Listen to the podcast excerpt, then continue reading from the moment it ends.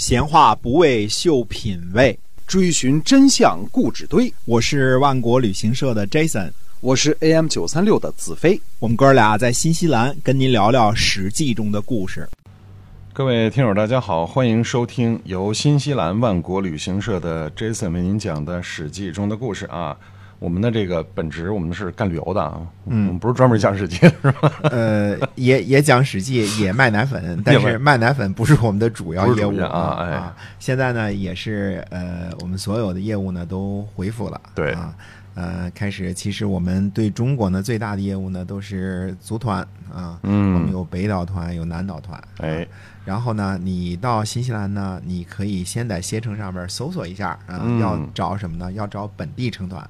为什么找本地成团呢？本地成团呢，呃，这么说吧，本地成团的含金量比较高，嗯，没有中间商那盘剥啊，没有中间过好几道手啊，呃，没有卖猪仔的现象，那么。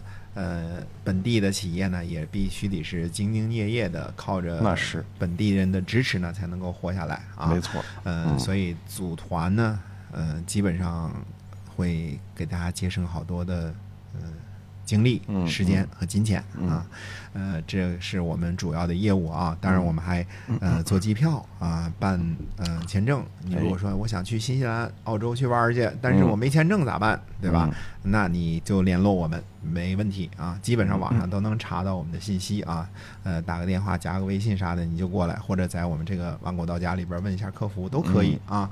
呃，然后呢，我们就会帮你把签证都给办了。嗯嗯。妥妥的啊，呃，绝对让你来的放心 啊。嗯，现在签证呢，新西兰给的都是五年往多次往返签证，所以你来玩呢，玩一回，嗯，你五年之内随便你都可以再使用这个签证继续进入新西兰啊。对，嗯，不是专业的你还真办不下来这个事儿啊。所以我们。嗯，欢迎大家呢来新西兰旅游。如果你不旅游呢，那就去买我们的奶粉吧。对，总得干点什么。没事，就听书就行啊，听就行啊。行，史记，嗯，接着讲史记中的故事啊。今天呢，我们来讲讲李左车的故事啊。哎，呃，历史上呢有传闻说呢，李左车是李牧的孙子，但是没有见到明确的具体记载。呃，在史记中呢，李左车只有在讲韩信攻占赵国这附近呢出现过，之后呢再无音信。嗯，话说呢，手下把李左车给绑来了。嗯，韩信呢解开了李左车的捆绑，让他呢向东而坐，自己呢向西，以对待老师的礼节对待李左车。那韩信呢就开始询问说呢，我想北攻燕国，东伐齐国，您看哪里更容易建功立业？啊，所以这个占领赵国的韩信是尚未满足啊。哎。李左车回答说呢：“说臣听说呀，败军之将不可以言勇，亡国之大夫不可以图存。现在呢，臣是败亡的俘虏啊，哪里能够跟我商量大事呢？”韩信说呢：“说我听说呀，百里奚在虞国，虞国就亡国了；百里奚在秦国，啊，秦国就当霸主了，并不是百里奚在虞国的时候智商低，在秦国的时候突然变得智慧了。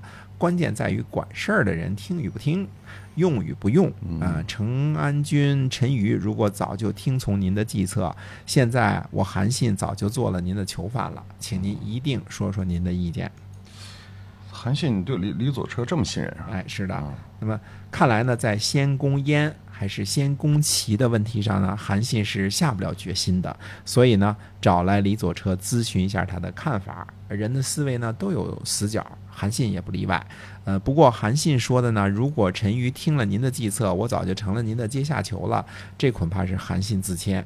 嗯，即使陈馀听了李左车的建议，去袭击汉军的辎重粮草，相信韩信也能想出克敌制胜的办法。嗯，呃，只是这个时候呢，必须得谦虚一下，来换取李左车的计谋。嗯，哎，那李左车同意了吗？啊，李左车说呢，说臣听闻呐，智者千虑，必有一失；愚者千虑，必有一得。所以有话说呢，就是疯子说的话，圣人也可能会选择。臣呢，恐怕计策未必能够值得被采用，但是愿效于忠。呃，那位陈长安君陈馀啊，有百战百胜的计策，一旦失计，嗯，军败高下，身死地上。如今呢，将军渡过西河。俘虏魏王，擒获夏月，一举下井陉，一上午就破了赵国二十万军队，杀了陈馀，名闻海内。就算是普通农夫，没有不停下手里的农活，穿着好衣裳，吃着好东西，清着耳朵听从命令的。啊，这样呢，正好是将军所擅长的呀。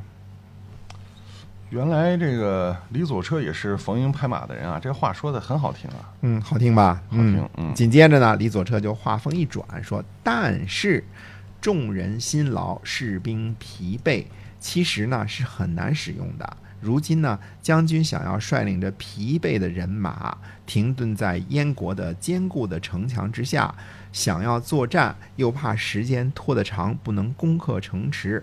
如果形势不好，旷日持久。”粮草不济，而弱小的燕国不服，这时齐国的军队呢，一定会据守边境，自强不息。嗯啊，燕国和齐国相持不下，刘邦和项羽争夺天下，尚未分出胜负。如果这样的话呢，就算是将军的短处了。臣很愚昧，私下里以为呢，这样也很过分。那李左车的意见是什么呢？呃，李左车说呢，善用兵者，不以短击长，而要以长击短。那韩信就询问说：“到底怎么样以长击短呢？”李左车回答说：“呢，说如今将军出的计策呀，最好的莫如什么呀？修习甲兵，镇抚赵国，救助赵国的遗孤。百里之内呢，每天都会有送牛肉、送美酒的，送给士大夫们吃，让他们放下兵器，然后呢。”去北边通往燕国的道路呢，派遣一位能言善辩的说客，拿着咫尺长的书信，把自己的长处呢铺露给燕国。燕国一定不敢不听从。等到燕国听从了之后呢，让传话的人呢去东边告诉齐国，齐国也一定会闻风而降。虽然有智者，也不能够为齐国想出更好的计策了。嗯。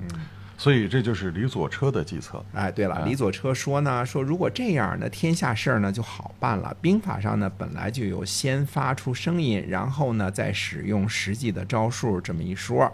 呃，就是说这件事儿啊，韩信说呢善啊，听从了李左车的建议，向燕国呢派出了使者。燕国果然。闻风而降。这时的燕王呢是臧荼，以后呢我们还会提起这个人的名字，讲臧荼的事儿。于是呢，韩信就派使节去报告给刘邦，并请求立张耳为赵王，以镇抚赵国。刘邦同意了，立了张耳为赵王。嗯，那韩信打赢的仗，却请求立张耳为为赵王，这韩信高风亮节啊？呃，未必。这个呢，我们以后再慢慢的。慢慢讲啊，总之呢，呃，赵国呢现在也变成刘邦的了，呃，刘邦的总体形势进一步转好，赵国变颜色呢，项羽心里肯定不是滋味儿，于是呢，楚军就派出骑兵啊，这是呃奇怪的奇啊，这个渡河呢袭击赵国。赵王张耳呢和韩信呢往来救援赵国，并趁机呢收复赵国多个城邑。韩信和张耳呢还发兵去支援荥阳的刘邦，因为刘邦和项羽呢在荥阳正打得不可开交。嗯，所以这个后边会这个正战场上会发生什么事情呢？我们请您继续关注我们《史记》中的故事。新西兰万国旅行社的 Jason 为您讲的。好，我们下期再会。再会。